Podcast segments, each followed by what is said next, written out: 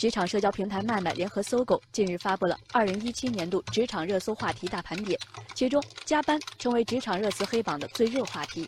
报告显示，将近百分之四十的职场人每周要加班三到四次，百分之五十五的受访者表示每周加班两到三小时，更有百分之二十五的人表示每天都要加班。报告一出，引发网友广泛共鸣。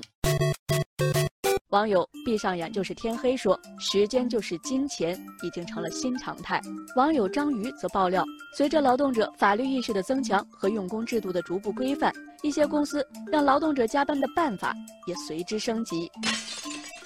一位微博认证为某证券公司高级副总裁的网友说：“有些公司借提供福利的心理战术，利诱员工自愿加班，下午五点半下班。”六点半有公司班车，你坐不坐？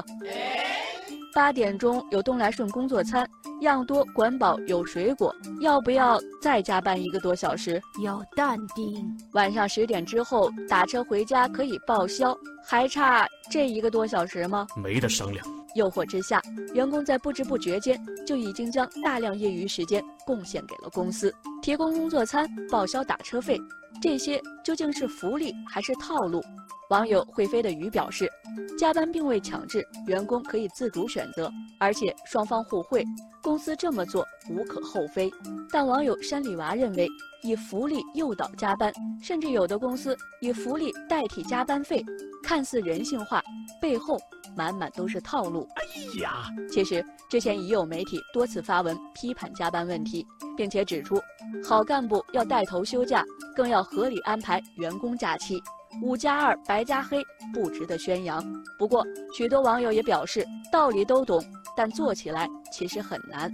网友王辉是个八零后，他说：“比七零后资历浅，比九零后年纪大，处在这个尴尬的年龄，不拼怎么办？”也有网友对加班有不同看法。网友周子笑说。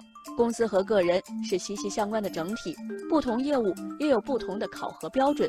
以时间为加班标准是很片面的。如果公司和个人处处斤斤计较，牺牲的肯定是双方的利益，所以也不能把加班问题妖魔化。身在职场，个别情况下加班在所难免。